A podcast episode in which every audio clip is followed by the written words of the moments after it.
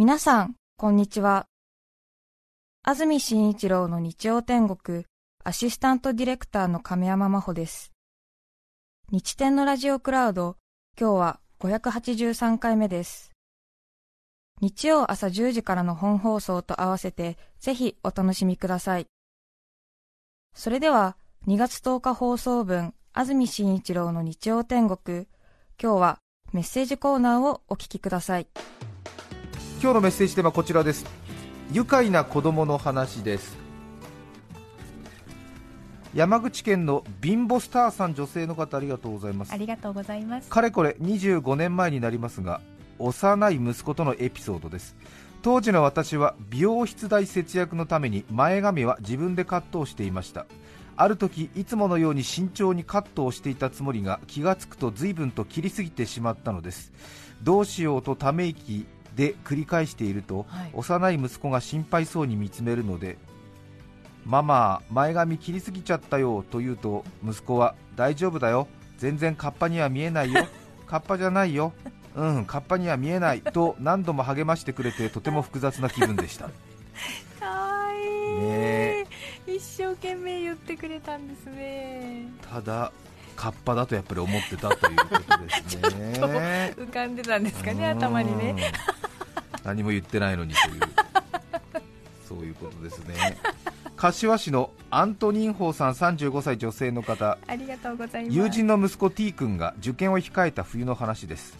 T 君は今時信じられないくらい昭和の匂い漂う純朴で素直なとても可愛い子で勉強はちょっと苦手なようでした、はい、彼が受験を控え私は湯島天神にお参りに行きました、はい、そこで見つけたのが入試突破と書かれた鉢巻きですこれはテンションが上がりそうだと早速購入、はい、後日お宅に伺い湯島天神にお参りに行ってきたよ。あとこれね。と言ってその鉢巻きを渡しました、ええ、ニコニコと笑いながら袋を開けた彼はああこれってテレビや漫画で見るやつですね。本当にあるんだ。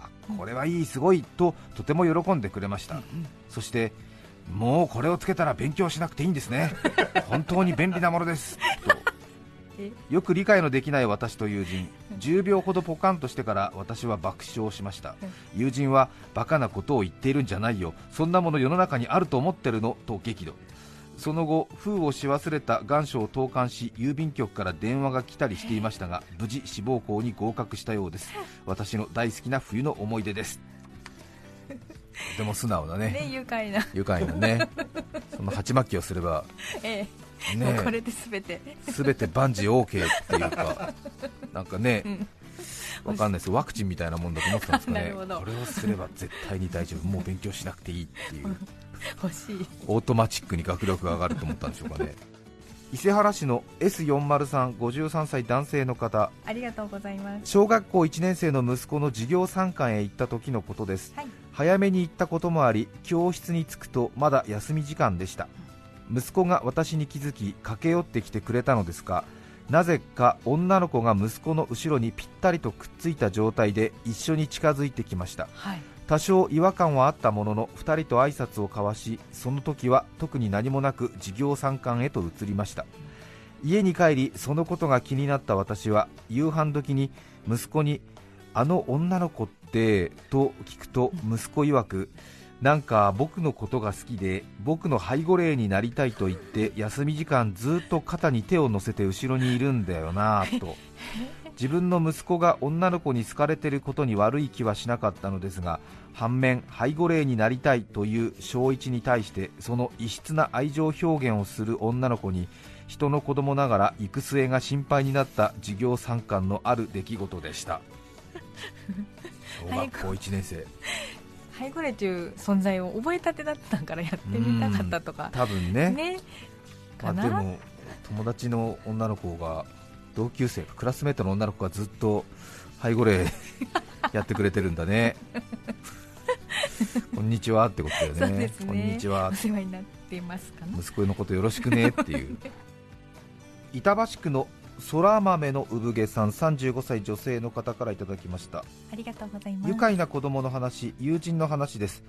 彼女は小学生の時好奇心からバレンタインにチョコをあげてみたいと思ったそうです。しかし特別好きな人もいなかったので隣の席の男の子にこれは実験ですという手紙を添えてチョコを渡したそうです。はもらった男の子はえ実験って何？とビビってドキドキしながらチョコを食べたそうです。あ予行練習でチョコをあげる方もどうかと思いますが人体実験と勘違いする方もどうかしていると思います。子供って愉快だなぁと大笑いしたお気に入りの話です。ねね。ちょっとあげてみたくなったんでしょうねーきっとね。えうん。か。京都市の文ちゃんさん48歳女性の方ありがとうございます。ありがとうございます。3人姉妹の末っ子小学校4年生の我が息子のことです。はい学校の成績が芳しくないため3ヶ月前から近所の学習塾に通い始めました。家から教室までの中間地点に彼が生まれてからずっとお世話になっている散髪屋さんがあるのですがはい。教室帰りに髪を切る用もないのに一人でふらりとその散髪屋さんに立ち寄りなんか街の新しいニュースはない？と情報収集しているらしいのです。ええそしてちゃっかりお店のお母さんからお客様用に置いてある飴をいただいて帰ってくるというところまでが教室の日の日課になりつつあるようです。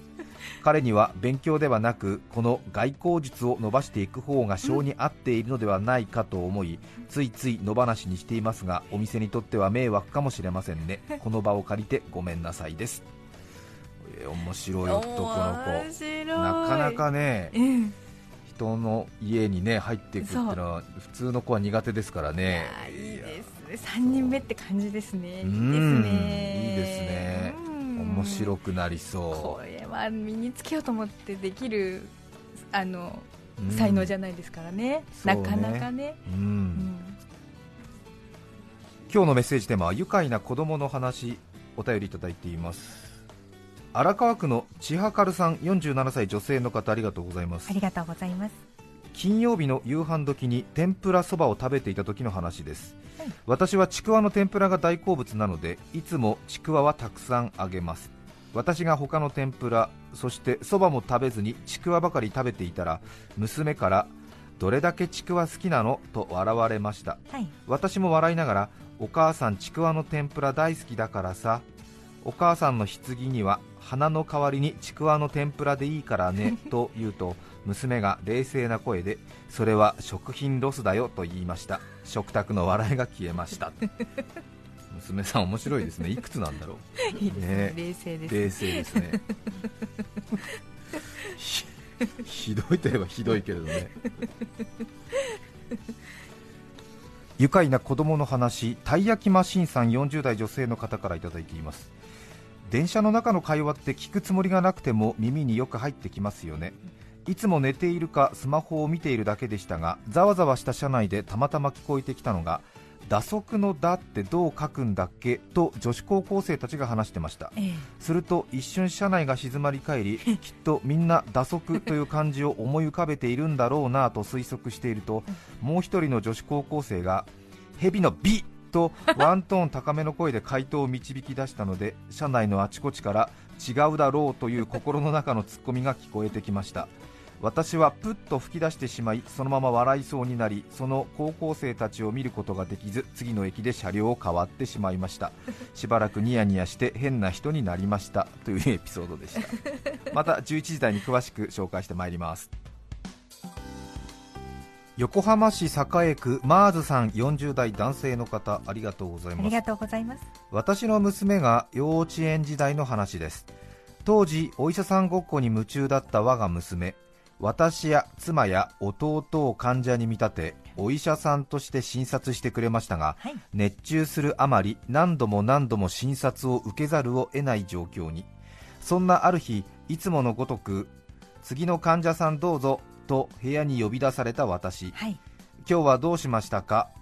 私はあのー最近子供が言うことを聞いてくれなくて困っています。と相談してみました。はい。娘はしばらく黙り込んだ後一言言います。そっとしておいてあげてください。以降私が患者役として呼ばれる機会は減りました。知りました。そうね。うん。つまんねえ。遊び相手来たなと思った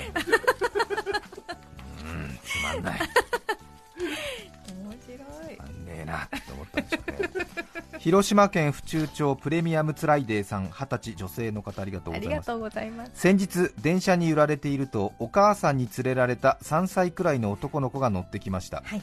椅子に深く座ると膝が伸びてしまう男の子はどうやら大人への憧れが強いらしくはあ。つり革を握っている人を羨ましそうに見つめながら僕も男になったらつかめるかなとつぶやいていました。はいあどけない少年の口から出てきた言葉が大人ではなく男だったのが変にリアルで思わず笑ってしまいました、ねつり革ね捕まりたいですーよね。そうでしたよね。そうでした。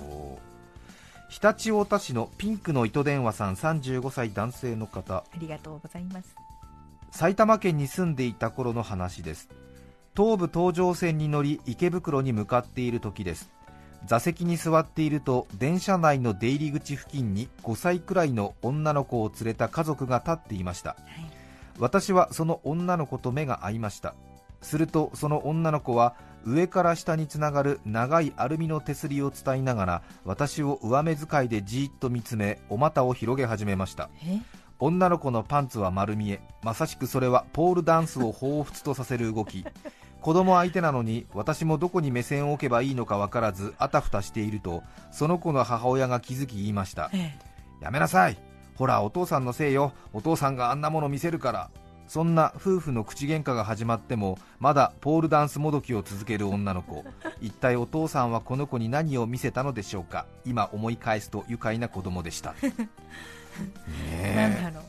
牧野捨ててこさんとかかな。そうね。ね。うーんあなたも好きねなんつってね2月10日放送分、安住紳一郎の日曜天国、メッセージコーナーをお聞きいただきました。それでは、今日はこの辺で失礼します。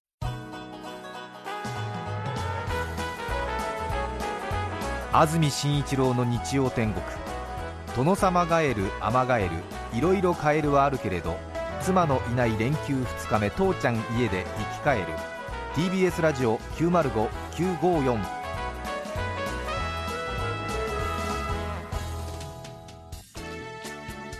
さて、来週2月17日のメッセージテーマは、いつも迷うこと。ゲストは稲勝平さんです。それでは来週も日曜朝10時 TBS ラジオでお会いしましょう。さようなら。安住紳一郎の TBS ラジオクラウドこれはあくまで試供品皆まで語れぬラジオクラウド。ぜひ本放送を聞きなされ。954905